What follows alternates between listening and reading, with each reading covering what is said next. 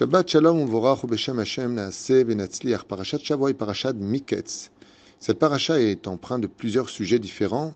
Le premier d'entre eux, Yosef, après avoir passé 12 ans de sa vie en prison, dans l'espoir un jour certes de ressortir, mais par la providence divine, se retrouve à la fin de son tikkun, propulsé à grande vitesse puisqu'on le fait courir pour devenir le vice-roi d'Égypte pour 80 ans de bonheur, sur lequel il sauvera le monde et surtout les douze tribus d'Israël et installer son père dans la plus belle province d'Égypte, la province de Goshen. Le mot Miketz fait allusion à ce que l'homme se devra de faire et de rendre comme compte à la fin de sa vie. Miketz, qui veut dire de la fin. C'est les initiales de Mem Kouf Tzadi, qui sont les trois questions que l'on posera à chacun de nous quand on partira de ce monde, même Massa ou Matan. Est-ce que tu as été droit dans tes affaires? Est-ce que tu as été correct? Est-ce que tu n'as pas arnaqué? Ensuite, nous avons la lettre Kouf, qui est Bezrat Hashem, Kavata etim la Torah. Est-ce que tu as fixé un temps d'étude à la Torah? Le Tzadi, est-ce que tu as attendu tous les jours la Géoula, à l'image de Yosef, qui Baruch Hashem n'a pas menti, n'a pas cherché à arnaquer, n'a pas cherché à dénoncer, à la limite qu'elle a été vendue par ses frères, qui étudiait constamment la Torah à toute occasion libre, il s'asseyait et révisait toute la Torah que son père lui avait appris. Tzipit Yeshua. Et chaque jour, il attendait la libération, ce qui lui redonnait la force d'attendre pour une seule journée. Car quand on attend pour l'éternité et qu'on ne sait pas quand les choses viendront, alors on oubliera juste une chose, c'est de dire Baruch Hashem, encore une journée de passé, une journée où j'ai tenu le coup.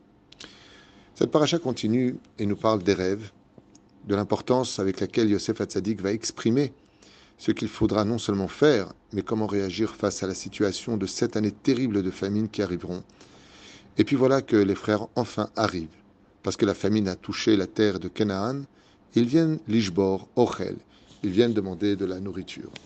Et hormis le fait que la naissance d'Ephraïm et de Ménaché apparaît dans cette paracha, et pour lesquels Baruch Baruch Shemu, eh bien nous bénirons nos enfants tous les vendredis au nom de ces deux grandes sadikim qui sont nés justement en Égypte, quand les frères se retrouvent face à Yosef, un verset très curieux apparaît dans la Torah et qui nous dit la chose suivante que Yosef a reconnu ses frères, mais eux ne l'ont pas reconnu. Comment se fait-il que la Torah nous fasse part Effectivement, Yosef a déjà 30 ans maintenant, ils l'ont laissé dans une situation où il avait peut-être la barre, maintenant il est complètement égyptien, il est habillé comme un égyptien, coiffé comme un égyptien dans la culture égyptienne. Et ses frères ont du mal à le reconnaître. Pourquoi est-ce qu'ils ont du mal à le reconnaître? Parce que c'est pas un juif ça. Alors qu'on sait que le Shulchan Aruch oblige chaque juif, juif pour ne pas qu'il s'assimile de s'habiller en tant que juif. Des vêtements qui soient pas trop voyants, pas vulgaires, pas impudiques. Il faut qu'il porte des tzitzit, il faut avoir une kippa sur la tête. Un juif doit être habillé de telle façon à ce que si on cherche un juif pour un minyan, on puisse le reconnaître d'extérieur. Comme depuis toujours, les juifs étaient reconnaissables par leurs habits, par leurs coutumes, par leur façon d'être, par leur nom, par tellement de distinctions, les Avdil ben Kodesh Lechol, ou ben Or ou ben Israël Amim, d'être capable de différencier entre un juif et une personne des nations du monde. En tout cas, c'est ce que nous apprend le Aruch. Et là, ils arrivent en Égypte et ils ont une personne qui n'est pas habillée en tant que juif. Pour la première famille d'Israël, la première famille juive de l'époque, hébreu, c'est un choc. Ça, ça peut pas être un juif. C'est pas possible, on ne peut pas le reconnaître en tant que tel. Mais quel message la Torah a-t-elle à nous faire passer quand on est bientôt en 2024 de l'ère vulgaire? Qu'est-ce qu'on pourrait y comprendre? Comment on pourrait vivre cette Torah-là? Le Rav Kook, Zecher Tzadik Vekadosh Ibracha, avait expliqué ce verset-là en disant qu'après les 2000 ans passés en galoute, eh bien ceux qui sont restés juifs de coutume juive, c'est-à-dire euh, habillés avec leur tradition, parce que dans les quartiers juifs, ils étaient habillés ainsi, eh bien, conviendra Miketz la fin des temps, ils ne, seront plus capables de reconnaître les autres juifs parce que d'apparence extérieure, ben, ils seront habillés à la mode des non-juifs. Ils iront euh, avec des pantalons courts et puis des chemises de toutes sortes, et puis, mais ils ne seront pas distingués en tant que tels. Ve'echav loikiru oto. Et les frères ne l'ont pas reconnu. La chassidoute nous apprend surtout ne te méfie, ne, pardon, ne te fie jamais à l'extériorité d'une personne. Comme le dit la Mishnah, Al tistakel bakankan, et là, Ne te fie pas à l'extériorité, mais à l'intériorité de chaque juif. il y a toujours cette âme juive pour laquelle il y aura marqué dans la paracha qui s'en suivra de, de, de Vaïgash, Ani Yosef Achichem, je suis Yosef votre frère. Et les frères n'ont pas pu répondre, parce qu'ils n'avaient pas vu qu'à l'intérieur de cette apparence extérieure qui ne semblait pas juive, l'âme était toujours juive, fidèle à la Torah, fidèle à la tradition. Même si elle paraissait assimilée, ils ne mangeaient pas ensemble.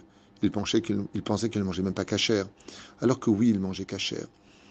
Ainsi nous dit le Rav Kook qu'à la fin des temps, nos frères qui seront profanes, chiloni dans le mot employé, que je n'aime pas trop employer moi-même, eh bien, n'oublie pas un détail. C'est que même si d'extérieur, ils n'ont pas, on n'a pas l'impression que ce sont vraiment des juifs, qu'ils se comportent comme des juifs ou qu'ils agissent comme des juifs, ou pire encore, qu'ils s'habillent comme des juifs, eh bien, on découvrira qu'en réalité, c'était nos frères qui avaient un petit peu dévié sur l'extérieur, mais qui dans l'intérieur étaient restés fidèles. Je suis Yosef, votre frère. D'extérieur, on aurait pu penser que tu n'as plus rien de la famille juive, mais pas du tout. Au moment où viendra la Géoula, le Machar viendra rapporter le cœur des enfants au cœur des pères et le cœur des pères au cœur des enfants pour dévoiler que l'âme ne s'est jamais réellement éteinte, même si d'extérieur on y voyait une énorme écorce, énorme, énorme assimilation.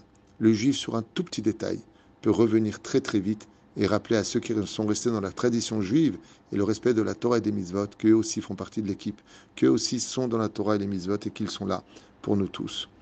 Mais à nous, en tant que religieux, comme le, vivent les dix frères en face de Yosef, Bayamru Ish El et les frères se disent les uns, se dire les uns aux autres, Aval nous avons une part de responsabilité nous aussi, Anartnu Alachinu, sur notre frère, Asher Lorainu, que nous n'avons pas été capables de voir.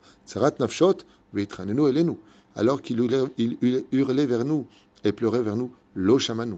Alken Baalenu, Hatzara Azot.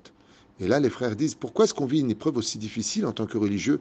Parce qu'on n'a pas été capable de voir que malgré l'assimilation, chaque juif est un frère proche de nous. Et que c'est à nous de raviver son âme. C'est à nous de donner l'aspect du soleil dans ce que nous vivons dans la Torah et de les juger de telle façon à ce qu'ils aient envie eux aussi de faire teshuva, que le mérite que nous on a eu de vivre dans la maison de papa, qui lui étudiait la Torah, et ainsi de suite, eh bien, qu'on n'oublie pas nos frères. C'est pour cela que, si aujourd'hui, dans l'absolu, on ne pourrait pas dire, hé, hey, faites teshuva, la Géoula est proche, alors qu'ils ne seront même pas réceptifs, peut-être, de ce message, parce qu'il ressemblera à Yosef en Égypte, qui paraîtrait assimilé. Alors au moins, comme ils le disent ici, elle arrive, on est responsable, la makilo nous Dieu il a dit Dommage que vous n'ayez pas prié pour Yosef, dommage que vous n'avez pas été le voir, dommage que vous ne lui avez pas montré l'exemple de l'unité et de la valeur de la Torah. Et je pense qu'aujourd'hui, plus que jamais dans cette génération, eh bien, le plus beau message qu'on puisse donner à ceux qui sont encore dans l'ombre de la Torah, c'est de leur dire combien elle est belle notre Torah, combien Bezrat Hashem on prie pour vous, pour que vous aussi ayez le mérite de rentrer dans la lumière et la joie de ce que peut prodiguer l'extraordinaire mérite d'étudier la Torah et encore plus de la vivre à chaque moment de notre vie. Un jour, quelqu'un a dit Écoute, moi j'ai étudié la Torah, franchement, ça ne me parle pas spécialement, je vois pas, ok, pas plus que ça. Et le Rav lui a répondu Tu ressembles à quelqu'un qui a mangé l'épluchure d'une orange et qui dit Moi, j'aime pas l'orange. Ce que tu as mangé, c'est l'épluchure. Retourne étudier cette Torah et en découvre. Essaie d'en découvrir le fruit. Tu verras qu'il est juteux, qu'il est sucré, et qu'il est très agréable. On peut le manger en tant qu'orange, on peut le boire en tant que jus d'orange, mais dans les deux cas de figure, il reste doux au palais et agréable, Baruch Hashem, à consommer. Ainsi est notre Torah. Il faut s'en approcher et en approcher les autres. Mais même si on ne reconnaît pas la personne qui est en face de nous parce qu'on estime qu'il est trop loin, ça ne t'empêchera pas d'avoir pitié de lui et de prier pour sa teshuva. Shelanu Shabbat Shalom Borach, que cette huitième bougie d'aujourd'hui, à la veille de la paracha de Miketz, Bezrat Hashem, même si elle s'éteint sur notre Hanouka, ne s'éteigne jamais dans notre cœur, ou Bezrat Hashem, on aura des comptes à rendre à la fin des temps, et qu'en attendant, on a au moins pitié de tout celui qui n'est pas encore sur le chemin de la Torah et des mitzvot. Shabbat, Shalom, Umvorach.